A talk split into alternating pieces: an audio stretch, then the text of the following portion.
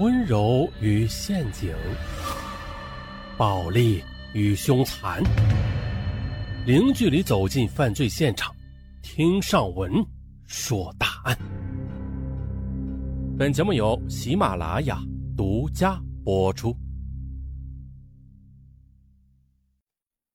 这是一起绑架案，一起为了情人、为了婚外情而发生的绑架案。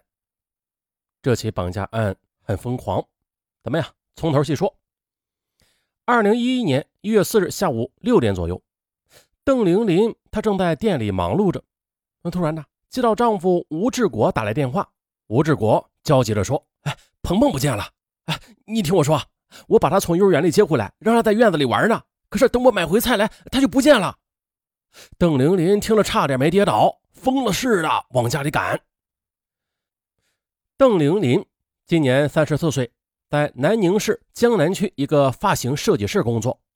她的丈夫吴志国在一家工厂上班，夫妻俩精打细算的过日子啊，不仅是买了房子，还花高价把儿子送进了一家高档的幼儿园。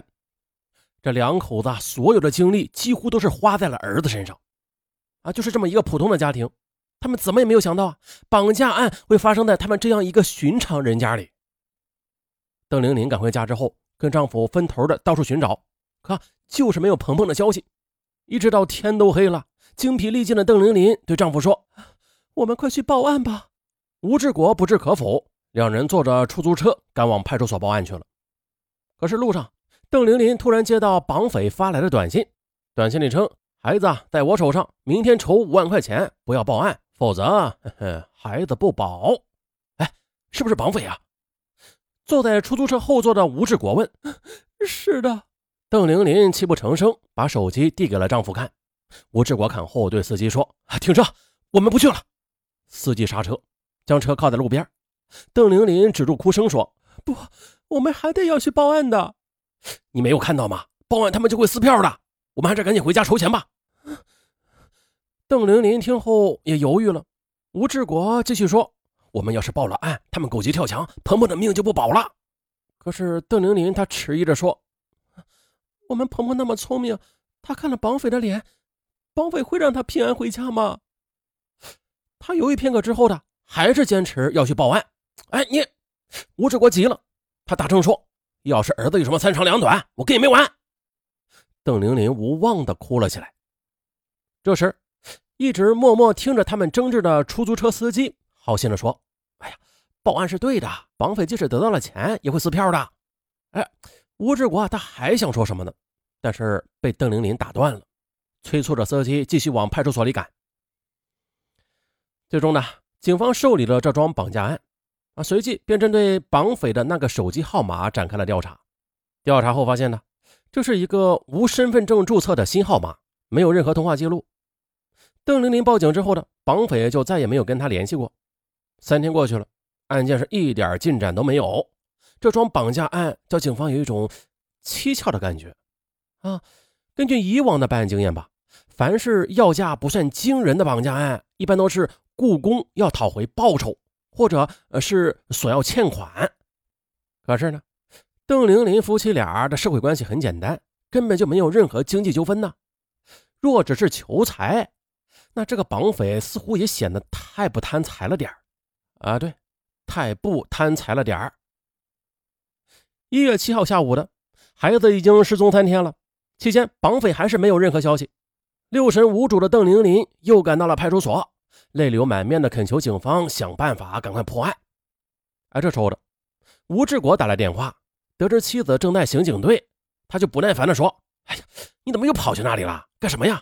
哎，你听我的，赶紧回来筹钱去。”没过多久的。吴志国又是一连打了两个电话过来，都是催促着邓玲玲赶快回去筹赎金。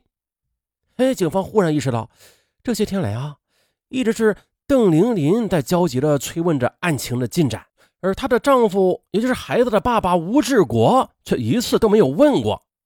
也就是说，他一点都没有把营救孩子的希望放在警察身上，而是寄托于给绑匪赎金。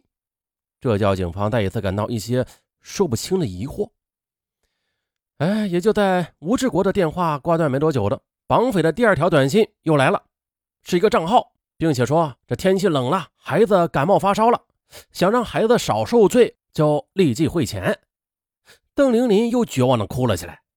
为了保住孩子的安全，稳住绑匪，警方建议邓玲玲分批分次的将部分赎金打入那个账号里。邓玲玲不敢大意，立刻回家借钱。每得到一笔钱，邓玲玲就跟丈夫啊一起到银行把钱打入那个绑匪给的账号里。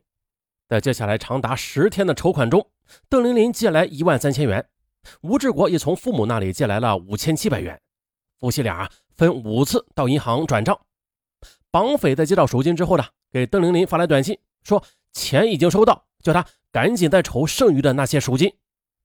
而与此同时，警方一直密切的跟踪绑匪提供的账号。可是令警方困惑的是啊，绑匪已经说收到钱了，可是那个账号在近几日里却没有任何转账往来。警方来到邓玲玲夫妻俩转账的银行，查看监控录像，还发现邓玲玲夫妻俩确实的曾经到银行办理过业务的，每次都是邓玲玲先填写转账单。而实际办理转账业务时啊，总是吴志国在办理。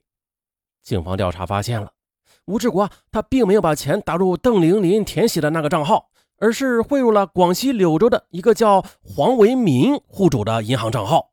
嗯，这一点立刻引起了警方的注意。警方立刻派人到柳州去调查那个叫黄维民的人，同时呢，也暗中对吴志国进行了调查。他们发现。吴志国在近段时间以来啊，跟柳州的一个叫做黄月珍的女子联系非常密切。于是呢，在柳州银行的控制下，干警们从监控录像中看到，前来取钱的是一个年约三十岁左右的女子。经过调查，这名女子叫黄月珍，啊，是黄为民的女友，两个人同居多年了，并且生有一个儿子。一月十七日。民警将黄为民和黄月珍带到警局里问话，而这一天呢，邓玲玲也被警方约到了办公室里谈话。是这样的，我们发现你丈夫好像对儿子被绑架的事情没有你那么着急啊。你们夫妻俩的关系如何呀？听到这儿，邓玲玲的心被刺痛了一下。曾经的，她和丈夫的感情是非常稳定的，可是呢，近几个月来，丈夫却对她越来越冷。就在一个月前的，她终于发现了丈夫原来是在外边有了女人，这对她来说是一件非常耻辱的事啊！所以呢，她不愿意跟外人吐露。难道这件事儿跟儿子被绑架有关吗？看见邓玲玲沉默，办案人员接着又问：“你知道黄月珍这个人吗？”邓玲玲的眼睛瞪得老大。啊，对，黄月珍就是丈夫的情人。邓玲玲在得知丈夫跟她偷情之后的事儿。曾经打过电话告诫过她，可谁知黄月珍她还讽刺邓玲玲没有本事管住老公。邓玲玲被激怒了，在电话里臭骂了黄月珍。啊，孩子被绑架后的第二天的，邓玲玲给黄玉珍也是打过电话的，问她可否知道孩子的下落。可是当时黄玉珍冷冷的说：“喂，你儿子不见了，找我来要干啥呀？有病吧你！”想到这儿，邓玲玲激动起来。是他，是他绑架了我的儿子！我在电话里骂过他，你们赶快去抓他呀！哎，就在这时，桌上的电话响了。原来是在柳州询问黄月珍的干警打回来电话汇报结果的。放下电话，民警领着邓玲玲上了警车。路上，办案人员告诉他呀，说据黄月珍的交代，这次绑架案的主谋并不是他，而是吴志国，而黄月珍他只是负责领取赎金而已。并不知道孩子的下落。哎呀，邓玲玲大脑一片空白，紧接着是一阵阴凉从后背直袭心窝。她怀着复杂的心情，领着警察驱车回家，去抓捕自己的丈夫。再说吴志国，啊，吴志国啊，他中午下班之后回到家里，哎，不见妻子邓玲玲的影子，他坐立不安起来。啊，对，黄月珍交代的全是事实，鹏鹏是吴志国藏起来的。他原以为啊，自己能唬住妻子不去报案的，可没能想，向来对他言听计从的邓玲玲对待儿子失踪这件事儿变得固执起来，这让吴志国每天都是如履薄冰啊，啊，如坐针毡。事到如今的，这事情已经无法按照他设计的轨迹去发展了。可是呢，他既想早日收场啊，却又不甘心就这么算了。好，预知后事如何，咱们下期再说。